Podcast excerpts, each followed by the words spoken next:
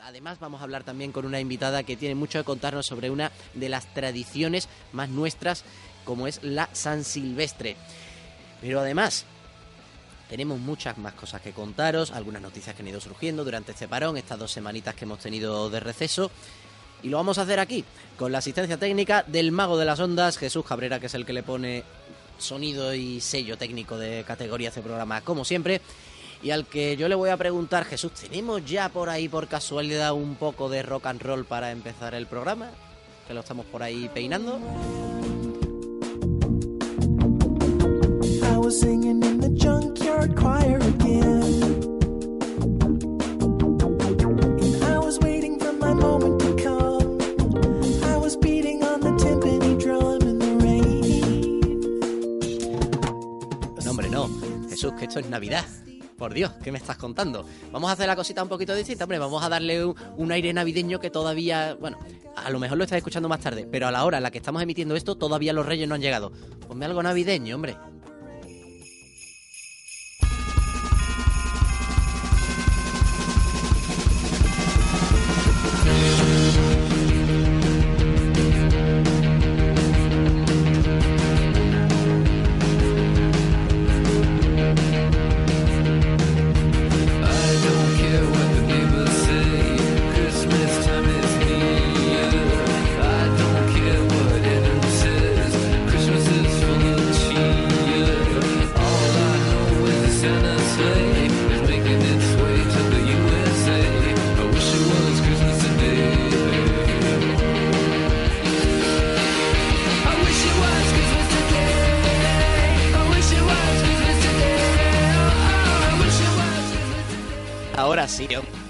Como la competición ha estado detenida, como decía en la presentación, en los últimos, en los últimos días, pues tenemos que reseñar algunas cositas que han ocurrido, no muchas, en la actualidad de nuestro fútbol femenino. Para empezar, hubo un amistoso entre las selecciones de Euskadi y de Cataluña. La Euskal Selección se midió en Baracaldo a eh, la selección absoluta eh, catalana, con el resultado de empate a uno sobre una, por cierto, una piscina en la que, en este caso, Olga García, la jugadora del Levante, eh, con colaboración de su ex compañera en el Barça, Marta Unzue, adelantó a la selección catalana y María Díaz, jugadora de la Real Sociedad, colocó la igualada en un partido de fútbol que si se hubiera jugado al waterpolo hubiera sido lo mismo. Dicho esto, también tenemos que explicaros que la liga se va a reanudar este próximo fin de semana, el del 10-11 de enero, y vamos a tener un derby catalán entre Barça y Español. Además, tenemos que recapitular que se han producido incorporaciones, sobre todo los casos del Santa Teresa, que ha incorporado a Tamara Antolín y a Diana Redman. Son dos jugadoras a las que seguiremos en esta segunda vuelta en el equipo extremeño, entrenado por Juan Carlos Antúnez. Y como os decía en el sumario, vamos a hablar con dos jugadoras que han vivido el sueño americano. Estas son Garazi Murúa y Laura Ortiz. Una estuvo en el Athletic Club hasta que este verano se marchó a tierras americanas y la otra estaba en el Atlético de Madrid Féminas y nos va a contar también cómo ha sido esa aventura por oye, si decimos Yanquilandia espero que no se moleste la gente, pero sí, por eh, por ese país al que solemos tener como referencia y del que es, por ejemplo, el señor que está cantando, Julian Casablancas, líder de los Strokes. También vamos a hablar con Laura Lauri Requena, jugadora del Granada femenino, que aparte de ser una muy buena futbolista, y con la que vamos a hablar también, de, por supuesto, de su faceta deportiva, este año no se le ocurre otra cosa que echarse a correr y ganar la sensible estrella de su pueblo, que ya es motivo suficiente para que habláramos con ella aquí, en el Desmarque Radio. Y por último, vamos a hablar con una jugadora yo me resisto a llamarla solo entrenadora porque es que mm, es una mujer increíble. Ya la, vais a conocer. Patricia Campos es piloto, es futbolista, es entrenadora y además está colaborando con un proyecto solidario interesantísimo. Pero como Jesús, que es quien le da los mandos con su pulso nubense, que da gloria. Y un servidor Manolo Galán, ya creo que él me estaba haciendo la señal de que ya lo tenemos todo listo, pues creo que vamos a ir saludando a nuestras invitadas. Jesús, ¿a quién tenemos primero por ahí? Perfecto. Pues Jesús me acaba de decir que tenemos a Garazi con esa voz de crooner que él tiene, así que vamos a saludarla. Garazi Murúa, muy buenas. Hola, muy buenas.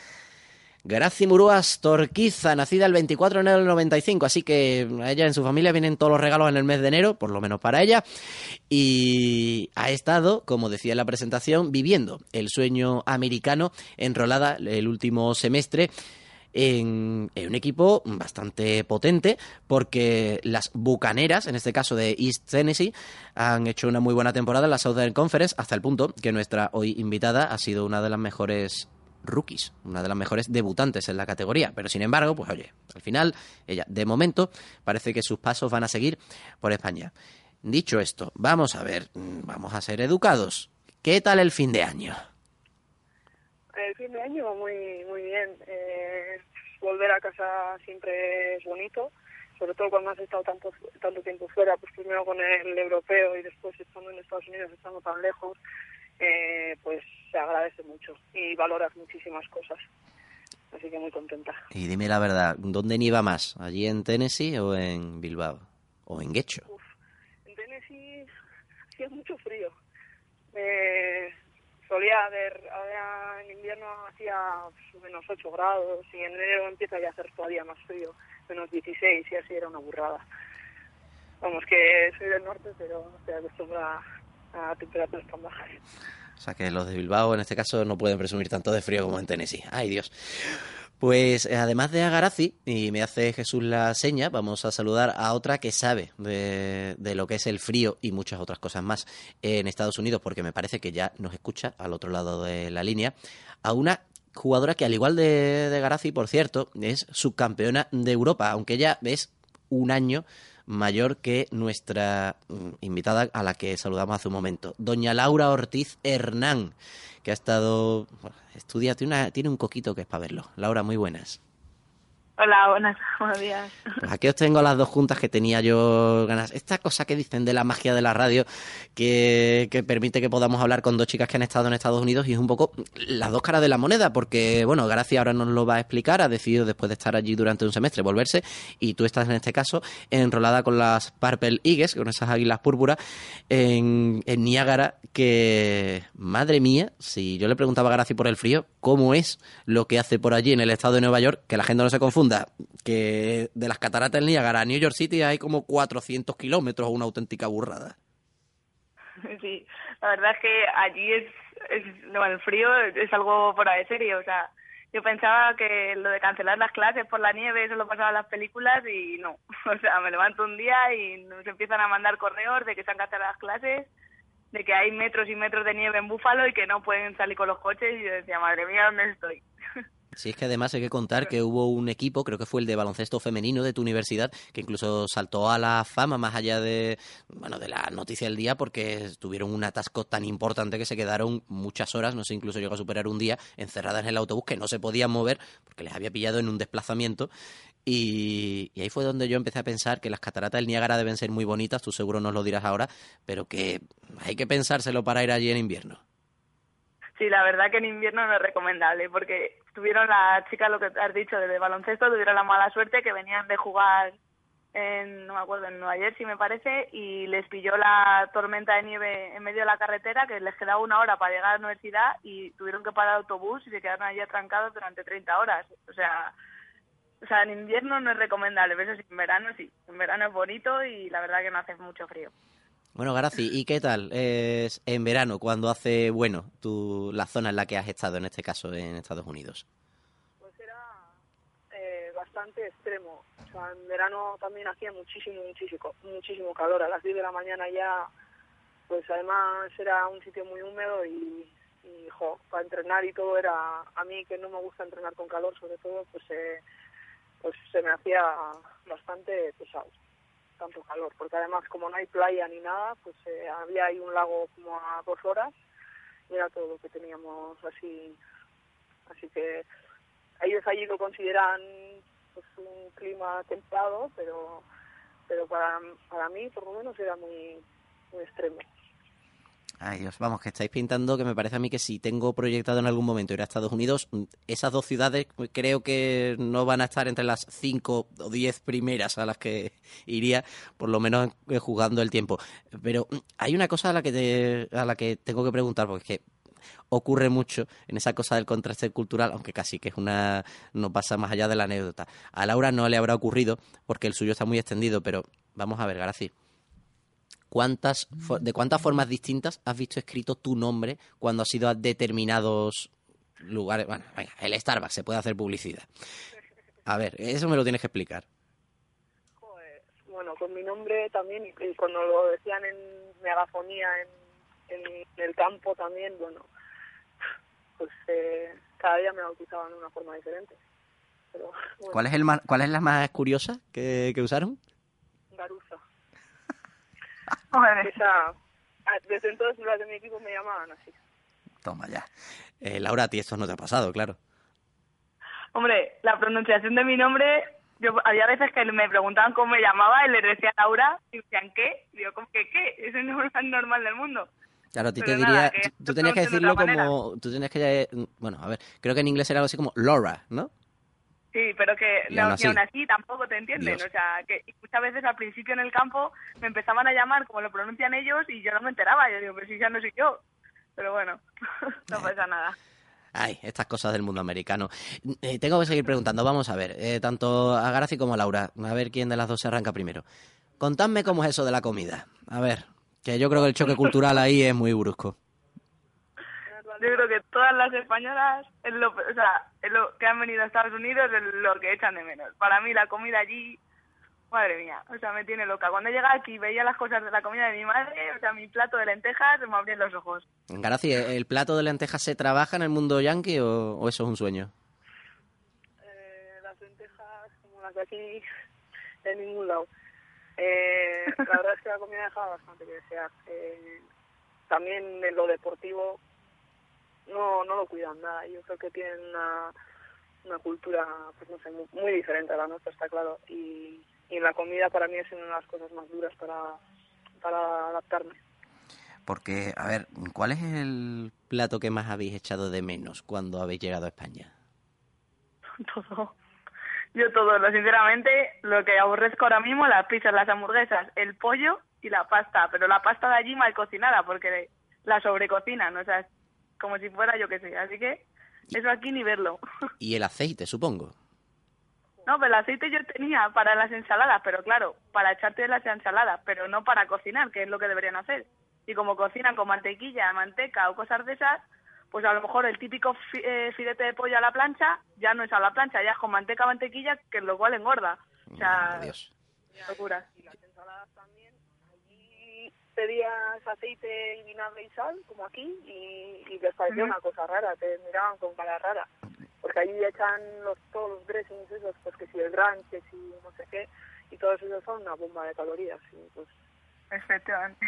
O sea que habéis tenido que aprender a, a manejaros con la cocina porque allí me imagino que si tirabais de menú universitario os volvíais locas. Hay que tirar de menú universitario porque no- yo, por ejemplo, no tengo ninguna cocina. O sea, yo, nosotras en la residencia solo es una habitación y no se nada más que solo tenemos un, un microondas. Entonces, quieras o no, tienes que tirar de allí. A base de ensalada y el pollo este a la plancha, entre comillas, pues así. Pero claro, lo que ha dicho Garasi no es una alimentación para deportistas. O sea, lo primero que he hecho al llegar aquí es ir a hacerme análisis de sangre a ver cómo está todo, porque yo creo que va a estar mal. Bueno, y, y, bueno, ¿y cómo está la cosa de momento? ¿Sabes algo o todavía no te han dicho, pues mire, usted tiene sangre ya norteamericana? Todavía tengo que esperar un poquito, que ahora con las navidades sabes que dan las citas para más tarde.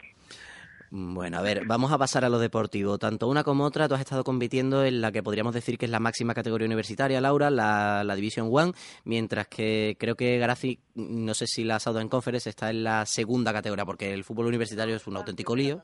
Hay- ah, sí, también pertenece a la primera. Perfecto. Pues eh, mm, explicado esto, a ver, mm, ¿cómo es ese nivel competitivo que os encontrasteis cuando llegasteis al campeonato americano universitario? Dale, primero, ahora si quieres. Vale.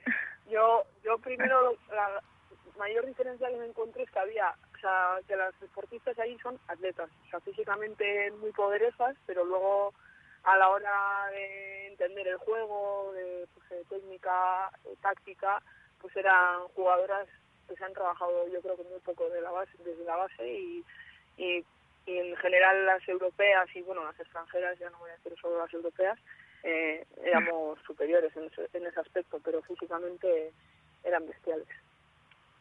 Laura. Yo pienso igual que ha dicho ella. Yo, por ejemplo, en mi caso, en el equipo mío tuve la suerte de que el año anterior estuvo Pedro Martínez, el que es el entrenador del Arsenal, estuvo entrenando con, con ellas y quieras o no, les inculcó un poco la base del fútbol español, las, ideas y tal. Entonces, cuando yo llegué, me esperaba algo mucho peor y quieras o no, pues mi equipo intentaba tocar tal y hay varias jugadoras que sí que se les da bien, pero vamos, que viene siendo lo mismo. La idea, que es lo que a mí me decía Pedro, que, por ejemplo, si tú vas a pedir un balón, que o ves algún pase o ves algo, a ellas se lo tienes que decir antes, porque ellas no tienen en la cabeza la misma idea de fútbol que tenemos nosotras. O sea, les, ellas son más lentas, ellas piensan en recibir el balón y después ya piensan en lo que van a hacer con él, no como nosotras aquí que ya antes de recibir ya estamos más o menos intentando ver qué vamos a hacer después. O sea, en ese sentido son algo más lento, pero claro, el sentido físico son aviones, o sea, eso sí que están por encima. O sea, que se mantiene el tópico de que ellas son físicamente muy potentes, pero que al final lo que es inspiración, la justita. Eso. O sea, en inspiración y eso es la clave. Que valoran muchísimo a las extranjeras, yo creo que sobre todo a las europeas, ¿no? Y en nuestro equipo éramos 13 europeas y sí que jugábamos un fútbol también más vistoso con el equipo de Laura. Eh, pero pero siempre estaba ese matiz, ¿no? Ya cómo es la liga te empuja, te obliga a jugar de cierta forma, eh, una, una manera mucho más física y más desordenada, más caótica, muchas transiciones, mm. disputas y eso. Me imagino que una de las cosas precisamente que buscan las universidades norteamericanas en las jugadoras extranjeras, sobre todo en las europeas, es precisamente esa diferencia, el matiz técnico. Sí, yo, me, por ejemplo, mi entrenador está loco buscando, preguntándome de jugadoras españolas, que niñas que vayan a empezar ahora la universidad, que si quieren irse, que se que le diga el nombre, todo, y está buscando por, por Europa, porque este hombre estuvo con Pedro y sabe que el fútbol, lo que es el fútbol es, es eso, y si tú consigues formar un equipo que técnicamente sea bueno, que tenga esa idea de fútbol europeo, cuando te enfrentes a cualquier equipo americano, por muy físico que sea, van a correr detrás del balón. Entonces sabe que la clave está ahí y yo creo que mi entrenador está intentando formar un equipo para eso. Bueno, a ver, ¿y con cuánto músculo habéis vuelto de Estados Unidos?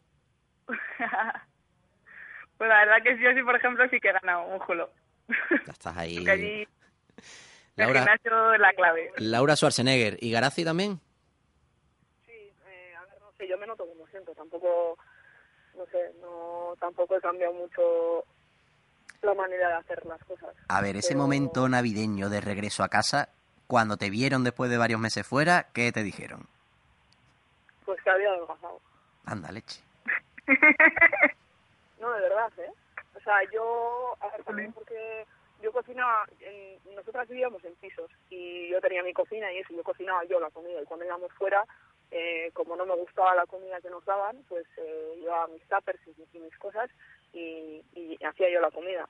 Y pues eso con, con una liga que es tan intensa y pues eh, tan exigente que juegas entre dos y tres partidos cada semana, pues quieras que no, eh, tienes que bajar, bajar, o en mi caso al menos.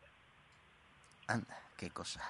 Porque además el hecho de que no se juegan los partidos exactamente con el mismo sistema, el mismo formato que aquí en España. No sé si alguna de las dos se anima a explicar las diferencias que hay. Que aquí mm, eh, es que los norteamericanos, por ejemplo, les cuesta mucho contemplar que haya empates, pero también se alargan los partidos, hay distintas reglamentaciones en cuanto a cambios. A ver si nos podéis explicar un poco cómo, cómo lo hacen ellos. La verdad es que es un poco locura. A mí, dale. hasta que entendí cómo funcionaba el fútbol allí, es que me costó las estadísticas, eh, partidos ganados, empatados y perdidos, era, era una movida. Es verdad, a mí me pasó lo mismo es un auténtico lío porque, por ejemplo, se puede, tengo entendido que puedes volver a entrar durante un partido una vez que te sustituyen. Ahí, en muchos casos, se juega tiempo adicional si se llega con empate. Al final, yo creo que uno acostumbrado a lo rígido del sistema e, europeo tradicional, cuando llegas allí, te tendrían, no sé si lo harán, te tendrán que dar un librito explicando cómo es el reglamento. Es, es totalmente distinto. O sea, yo cuando llegué no sabía nada y, por ejemplo, hubo un partido que empatamos y luego hubo pues el tipo de tiempo de prórroga, pero yo pensaba que era la típica prórroga normal, o sea, pero no, es gol de oro y da la casualidad que mi equipo marca y sale todo el campo, o sea, todas las compañeras de banquillo y todos al campo y yo, pero vamos a ver, tendrá que seguir el partido, ¿no? me dice, no, que ya ha acabado. Digo, ¿pero cómo que ha acabado? Dice que sí, que ya está. Y digo, pues bueno. Y es que es gol de oro cuando hay empate. O sea, es una cosa muy rara. ¿Y a ti qué, qué es lo más raro que te pasó con eso, Graci? A mí, yo me acuerdo la primera vez, eh, matamos y pues el árbitro fue al final y pues ya está, pues a casa. Y, y fui a darle la mano a las rivales, que son buen partido, y me dice, no, no, si todavía no ha acabado. Y yo, ¿qué dices? Y ya está, los 90 minutos, y no, pues se quedaba la prórroga y no sabía. Y pues nada, se rieron un poco de mí y, y ya está. Bueno, y... Y eso al final crea bastantes diferencias porque como te permite hacer todos los cambios que quieras en el segundo tiempo, o sea, tú si te cambian en el primer tiempo, hasta el segundo no puedes salir, pero en el segundo puedes hacer todos los cambios que quieras. Entonces, claro, eso permite a los equipos tener eh, equipos de mm, plantillas de hasta 30 jugadoras o así, y pues así tienes, ¿no? Tienes constantemente entrando jugadoras frescas. Y ah, pues así mantenían el, el ritmo. Vaya cosa. Y os tengo que preguntar también por lo académico. Vamos a ver, por un lado, Garazi, tú tranquila que no te voy a preguntar por la prima de riesgo, pero hay que aclarar que estuve estudiando económicas allí en East Tennessee, mientras que Laura estaba estudiando CIS, que no sé si era parecido a Teleco, el título viene a ser algo así como Computing and Information Sciences. Sí. Es, va más o menos parecido a, a Teleco, supongo.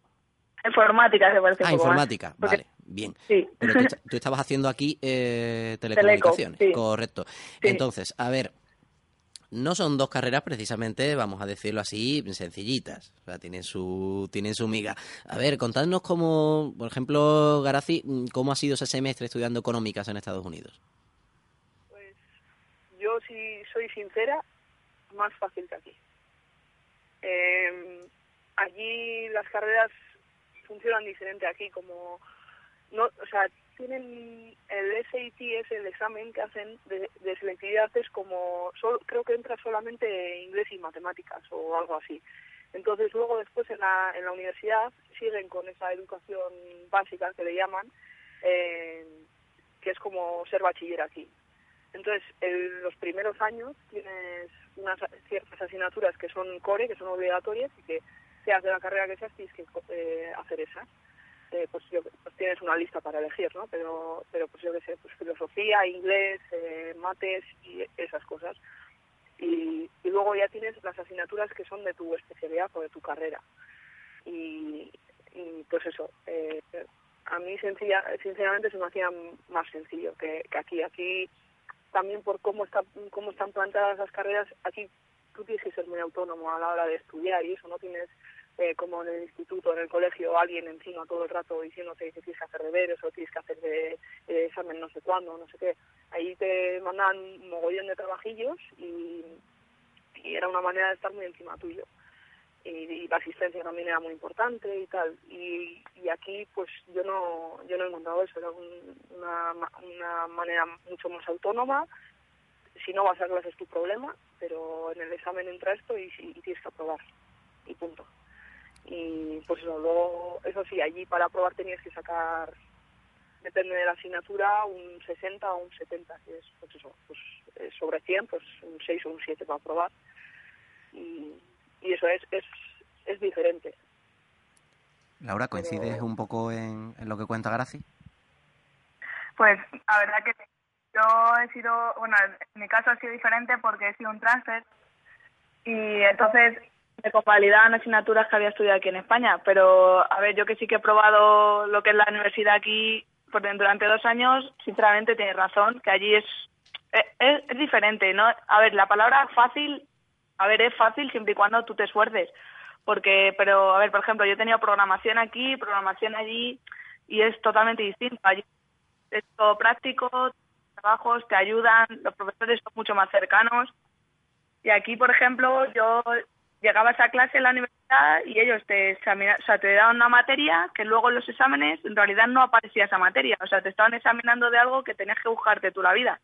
Y en cambio allí no, allí es, te enseño A y te examino de A. O sea, era, en teoría es fácil por eso, porque te- yo lo vi más fácil porque estaba acostumbrada a otra cosa. Cuando llegué allí y me enseñan en clase un tipo de ejercicios y en los exámenes entran prácticamente ese tipo de ejercicio, decía, pero si esto es un chollo, ¿cómo no vas a probar? O sea, y por eso en ese sentido es mucho más cómodo. Y aparte es más sencillo yo creo también por, el, por las facilidades que te dan, pues que si a mí los profesores me preguntaban a ver si entendía la materia por el tema del inglés y tal, también tenía profesores particulares si yo necesitaba, si yo quería para que me fuese más fácil, eh, no sé, eso es otra organización. Y en, ese, en, ese, en aspecto de organización creo que nos sacan bastante. O sea que al menos ahí se le dan facilidades a, los alumnos y claro, en vuestro caso además, ya que sois deportistas y estáis representando a la universidad, pues me imagino que nunca tendréis un problema a la hora de tengo que hacer un examen, cambiarlo si hace falta porque coincide con un partido. O sea, buscan que seáis capaces de compaginar mejor el rendimiento académico con el rendimiento deportivo. Sí, en eso se basa mucho. Yo, por ejemplo, tienes que entregar unos papeles de cuando tienes la, los partidos y eso, y por ejemplo a mí me coincidió un examen de cálculo y el profesor sin problema cuando yo quisiera que iba a su oficina y hacía el examen, o sea, eso aquí ni pensarlo, aquí te pierdes el examen y has suspendido, o sea, no tiene nada que ver. Eso siempre. como que depende más de la buena voluntad de cada profesor y que tú les explicas tu situación y eso allí no, ahí no te tienes que preocupar de nada de eso. Que yo me imagino, por ejemplo, a Laura, que sí que le tocó, como ya decía, pisar la universidad en España, que claro, ya llegaba la época de exámenes y le decía a un profesor, mira, es que mm, tengo que jugar un partido con el Atlético de Madrid o, bueno, el, tiempo que estuviste en el Rayo y, y resulta que mmm, no puedo porque estoy de viaje o mmm, me viene fatal porque he tenido una concentración con la selección. Mm, aquí, mm, Laura, ¿cómo era la cosa? Pues yo, por ejemplo, cuando más coincidía así con exámenes y todo esto fue cuando estuve en el Atleti y yo que sé, a lo mejor había selección y si tú te perdías tres días de clase, pues te perdías días de clase. Tú llegabas allí al luego, y claro, a ver, de la manera que explican aquí las cosas, como te perdieras esos tres días de clase, mm, llegabas al día siguiente y no te enterabas de nada y luego ya te habías perdido la asignatura y imposible. En cambio allí te perdías, yo que sé, un día o dos de clase y ibas al profesor, oye, que mira, que esto no lo entiendo, vale, pues vente a mi hora de tutoría y te explicaban lo que fuera. Y si tienes que ir diez veces, pues vas. Y aquí eso, pues, por ejemplo, te, te hablo de Teleco, seguramente en otras universidades, o sea, en otras carreras a lo mejor son más comprensivos, pero en la mía era, o sea, o vas y apruebas y estudias por tu cuenta también o, o nada. O sea, en ese sentido yo creo que lo académico es lo que más se gana allí. Bueno, a ver, y preguntas importantes. Dado que en este caso, y hay que, preguntarle por eso a, a has decidido, por lo pronto, dejar aparcado ese sueño americano, por decir, llamarlo de una manera tomándose una cierta licencia poética. A ver, ¿qué, ¿qué es lo que ha pesado más a la hora de decidir volverte a España? Pues, a ver, yo cuando fui a Estados Unidos fui a jugar a fútbol. No, a ver, obviamente te dan una beca y tal, pero lo que a mí me llevó allí era pues que, que, veía que el fútbol era totalmente diferente y que lo veía como un país de, oportunidad.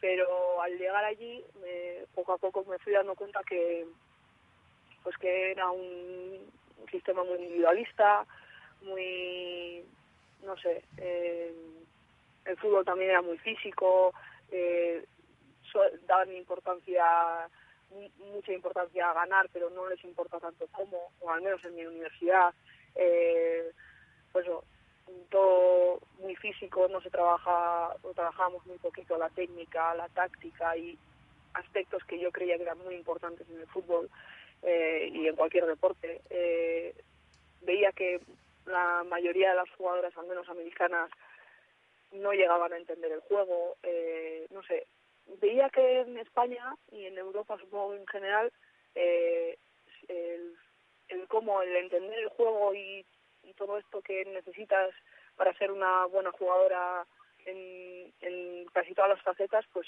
que se trabajaba mejor aquí.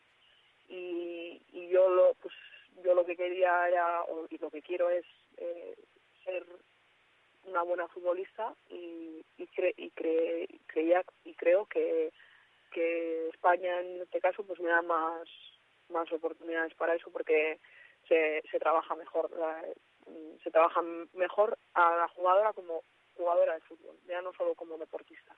Que quizás en lo físico y eso esté, estén por delante sí pero yo pienso que que el físico eh, es una cosa que se puede, que, no tardas mucho en, en, trabajar, que no es una cosa difícil de trabajar, es ponerte a correr y a, hacer físico, pero eh, la técnica, la táctica, entender el juego, todos los aspectos son cosas que requieren años y horas y horas y horas de práctica. Y que la diferencia al final es eso. Eh, las jugadas que marcan la diferencia son las que son más inteligentes, más técnicas y que entienden mejor el juego. Entonces, por eso decidí que, que tenía que volver. Conclusión, que por dónde vean a ir tus próximos pasos, si nos lo puedes decir ya. Pues, bueno, ahí andamos negociando. Eh, tengo una empresa de representación que me lleva y pues mm, ahí andamos negociando a ver. Esperemos que al menos... Todavía, no hay nada. Esperemos que los Reyes vengan con un, con un buen equipo bajo el brazo en el que pueda seguir disfrutando del fútbol. Y a la hora sí que le tengo que preguntar también, mm, precisamente por cómo tiene enfocada su experiencia en Norteamérica. ¿Cuánto tienes previsto quedarte algún tiempo más de una manera predefinida o simplemente vas a ir dejando que pasen los semestres? ¿Cómo, cómo te lo planteas?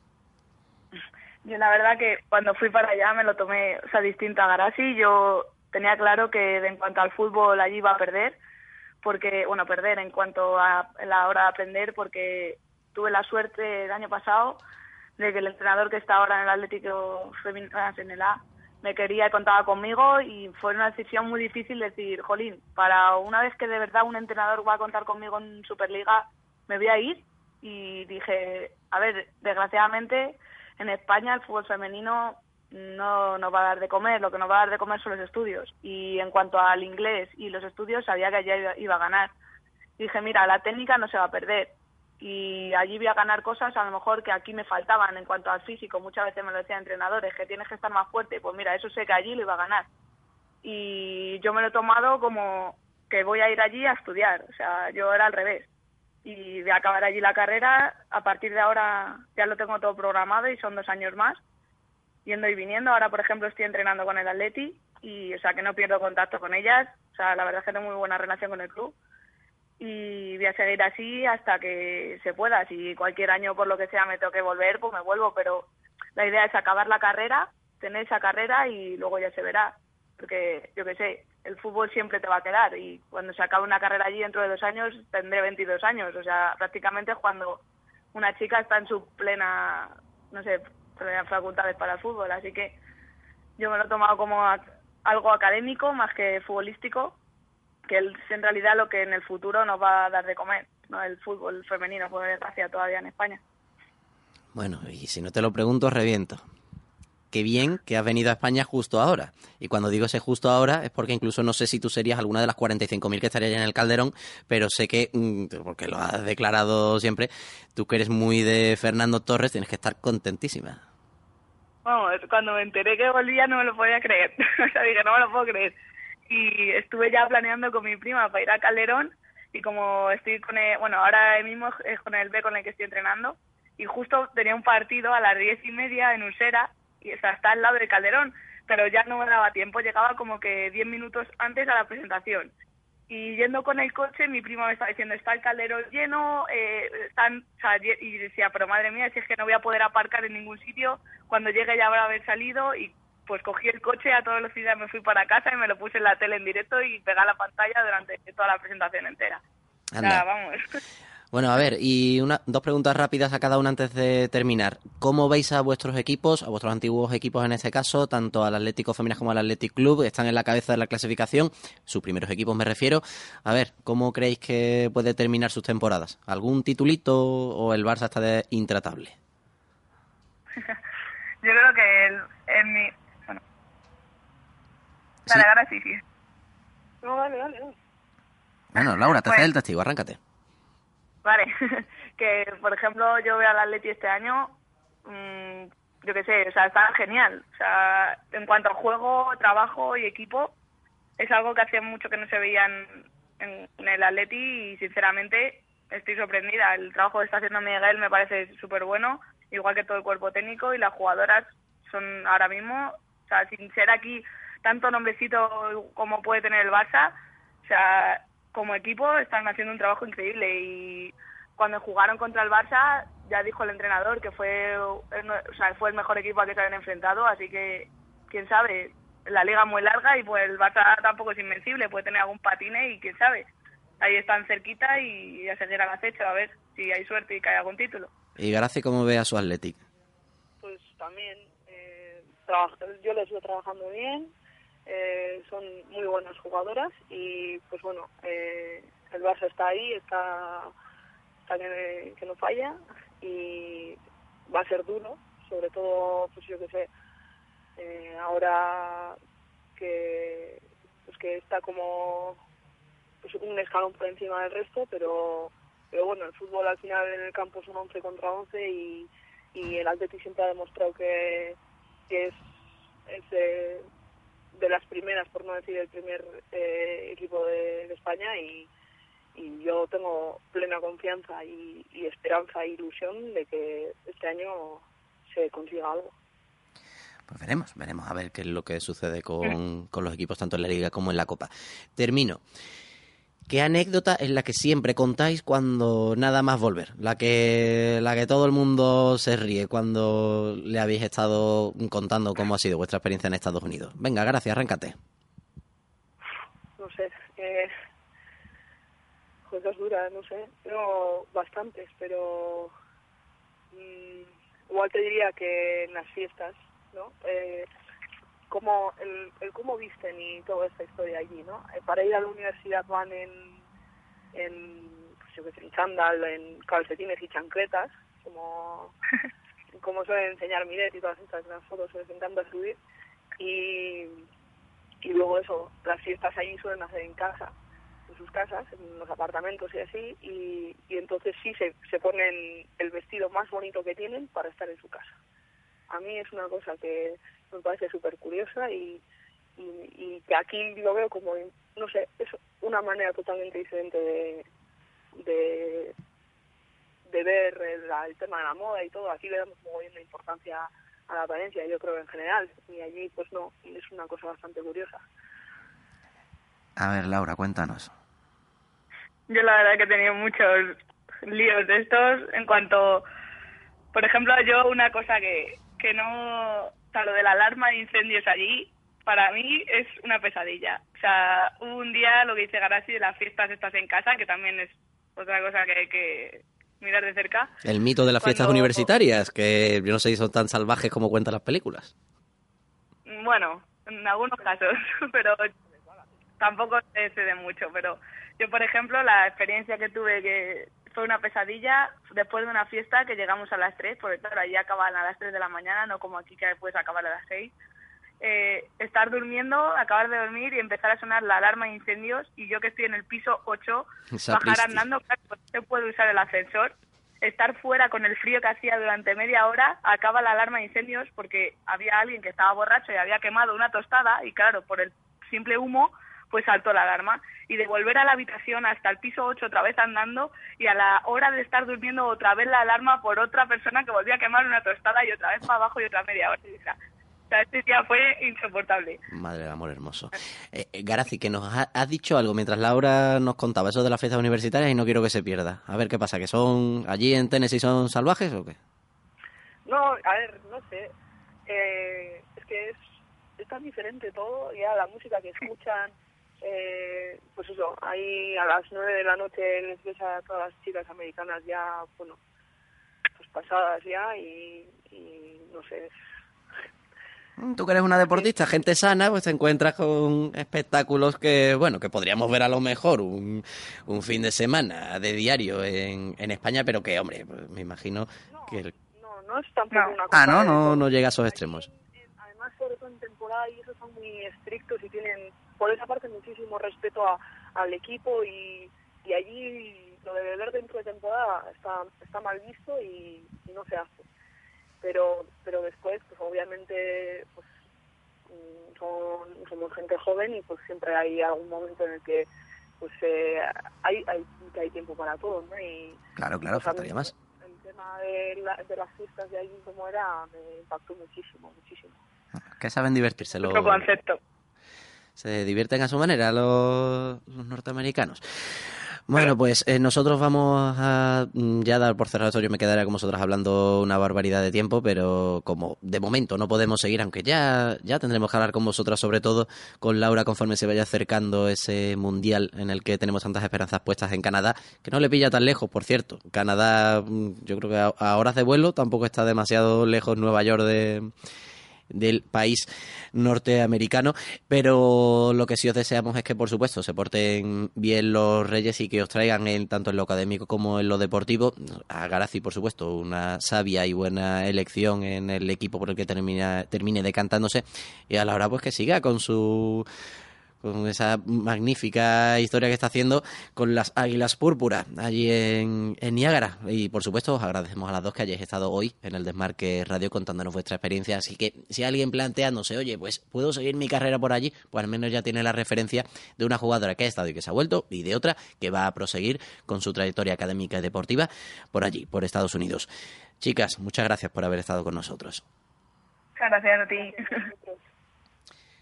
Jesús, las cosas que nos cuenta Gracia y las cosas que nos cuenta Laura. Este ratito yo tenía muchas ganas de vivirlo porque nos ha... Yo sabía que nos iba a dar mucho de sí y ese contraste cultural pues siempre resulta bastante interesante.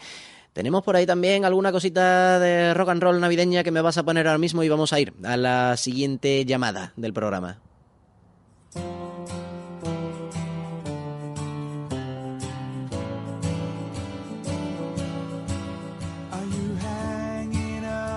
Stockings on the wall.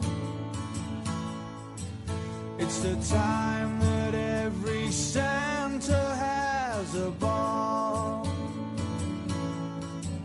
Does he ride a red-nosed reindeer?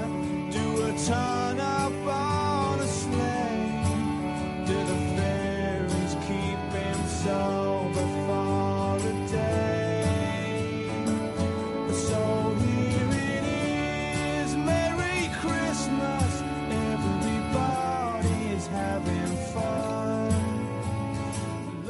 Escuchas Podemos Jugar con Manuel Galán.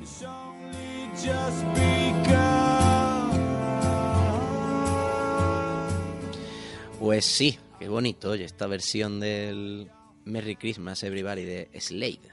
Una banda británica muy reivindicable, por cierto, esta de los 70. Y lo hace es que Noel Gallagher canta, que, que da gloria bendita. Bueno, después de estar hablando con Laura y con Garazi, vamos a hablar con otra Laura en este caso, que con la que de hecho nuestro querido Jesús Cabrera ya está contactando, porque tiene cosas que contarnos. Ya lo decía en la presentación, la jugadora del Granada femenino, que es natural de Caudete, un pueblo de, de Albacete, pues oye, allí el club que hay de atletismo organizó su tradicional San Silvestre, no en este caso el último día de año, sino unos días antes y aunque no era una carrera que tuviera pues mucho trasfondo, pero mucho trasfondo me refiero, mucho fondo, vamos a hablar con propiedad, eran apenas tres kilómetros, pero sí que tenemos ganas de hablar con ella, es una muy buena excusa para tocar un poquito la segunda división, que a veces la tenemos algo olvidada, y para saber cómo afronta el Granado, uno de los equipos potentes, en este caso del grupo quinto de la segunda división, pues cómo afronta esa, esa segunda vuelta de la temporada. Y como Laura es una de sus jugadoras más destacadas, pues se junta todo. La tenemos, ¿verdad?, al otro lado de la línea, así que la saludamos ya. Laura, muy buenas. Hola, buenos días. Vamos a ver, oye, futbolista y atleta, por lo que veo. sí, eso dicen. Bueno, a mí es que me gusta mucho correr, la verdad. Y vamos a ver, cuéntame esto, me lo tienes que contar, eso de, de que tú llegaras al pueblo, echaras una carrerita y en tres kilómetros fuera la más rápida, ¿eso cómo se come? ¿Qué pasa, que en Caudete hay poca afición al running o es que eres una gacela?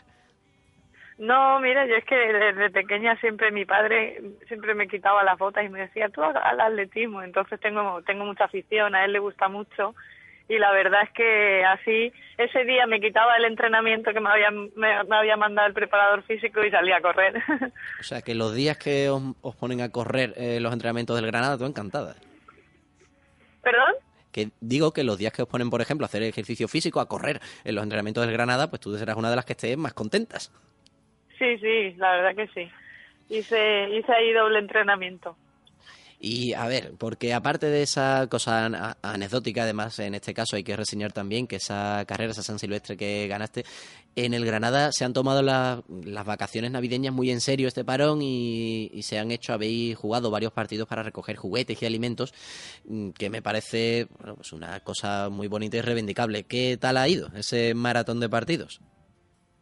Pues sí, la verdad que bastante bien, siempre que, se pueda ayudar a la gente y, y, encima pues nos sirva a nosotras como de entrenamiento para no parar, pues la verdad que, que muy bien. Yo sí que a algunos no he podido asistir porque vivo, vivo lejos, pero bueno, ya he hecho yo mi entrenamiento aquí en Caudete y muy contenta. Y además, de verdad, me imagino que tú como jugadora que lo fuiste durante muchos años del Fundación Albacete tienes que estar, supongo que muy contenta de que tus antiguas compañeras estén dando, por lo menos me atrevo a decir, un buen nivel en esta primera experiencia de la primera división. Pues sí, esta Navidad he estado, está con ellas, le pedí permiso a Roberto para, para poder entrenar con ellas porque así yo no bajaba el nivel físico y, y me reencontré con ellas y muy contenta y, ellas están, están ahí luchando y ojalá y se mantengan y pueda enfrentarme a, ellas el año que viene. Eso te iba a preguntar, porque vuestro grupo en segunda división es uno de los más peleados. Ahora mismo está el, el Betis encabezando la clasificación, pero estáis vosotras también ahí peleando por, por meteros. Está también el Badajoz Olivenza. No sé, ¿cómo ves el, el grupo? ¿Cómo ves esa segunda vuelta? Pues creo que, que, va a estar ahí arriba el que menos el que menos errores cometa. Creo que, que somos los tres equipos muy fuertes y que es verdad que, que nosotras pues hicimos un gran paso ganándole al Betis en casa por, por el gol a pero bueno, aún hay que ir allí, Olivenza tiene que venir aquí, queda mucha liga y ya te digo, yo creo que va a estar ahí arriba el que el que menos errores cometa porque somos los tres buenos equipos y yo siempre confío en el mío, evidentemente, y creo que si nosotras hacemos las cosas bien, no creo que tengamos ningún problema para, para estar primeras. Bueno, y hablando de tu equipo, yo sé que eso, por supuesto, es un sistema operativo, pero tú me tienes que contar exactamente a quién se le ocurrió eso de Somos Ubuntu. Ah, eso, eso son cosas de, de María José. eso es como un lema que, si te digo la verdad, sinceramente, exactamente no sé qué significa, pero siempre que, necesitamos apoyo o necesitamos cualquier cosa, siempre decimos somos Ubuntu y espero que nos dé suerte. Bueno, hay que contar que, por ejemplo, el término Ubuntu en este caso eh, tiene unos orígenes africanos y ya puestos a especificar, momento casi Wikipedia, yo, por ejemplo, recuerdo que el grito Ubuntu lo usaban, creo que eran los Boston Celtics hace unos años cuando estaban jugando las finales de la NBA, no como ahora que están un poquito más cortitos, y, su entrenador, pues yo recuerdo ver cómo lo gritaban como una consigna para darse para darse ánimo. Hay varias hay varias traducciones, hay quien, de hecho es que he aprovechado para abrir la entrada a la Wikipedia.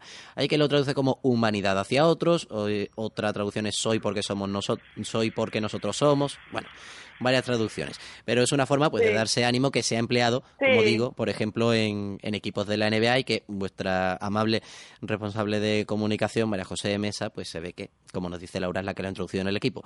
Pero a fin de cuentas, vamos a animar a la gente a que vea los partidos del Granada. A ver, ¿Qué, ¿Qué, cambio has visto en el equipo ahora que esta temporada, como tú misma decías, Roberto se ha hecho cargo del banquillo en sustitución de Tony Moreno, que ha estado durante muchos años y que ahora está coordinando un poco la estructura femenina del Granada, que hay que celebrar que se haya ampliado esta temporada con equipos de base. A ver, ¿cómo es el Granada femenino esta temporada?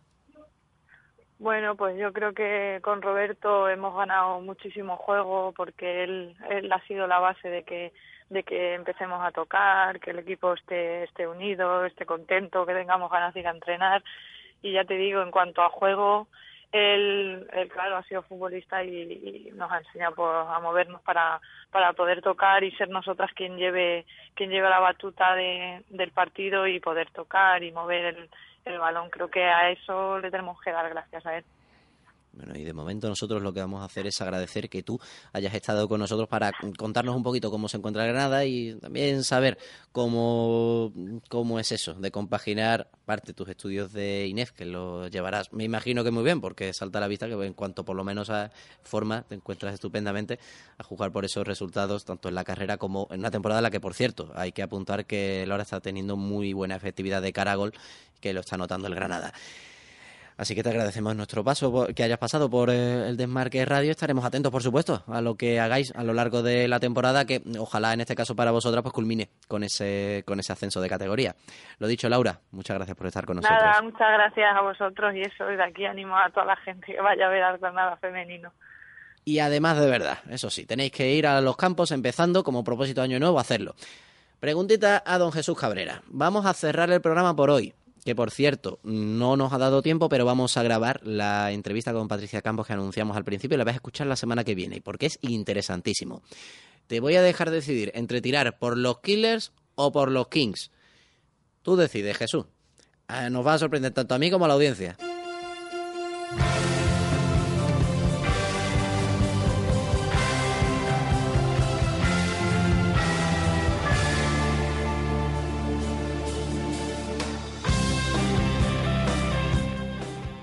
Sabía yo que al final te iba a tirar la cosa más moderna. El clásico te soy yo.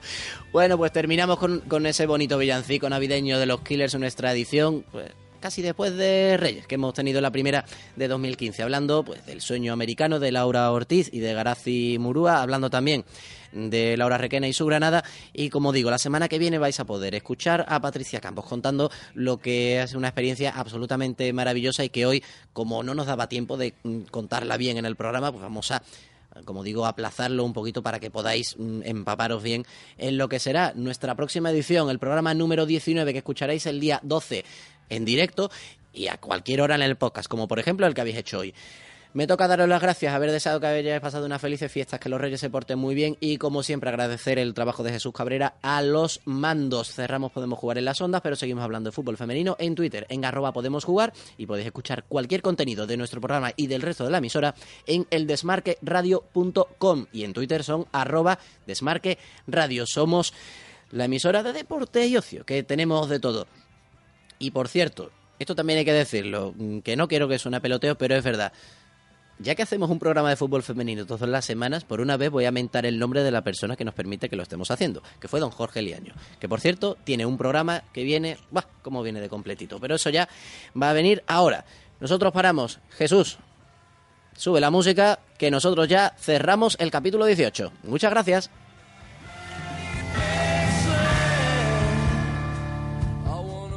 Podemos jugar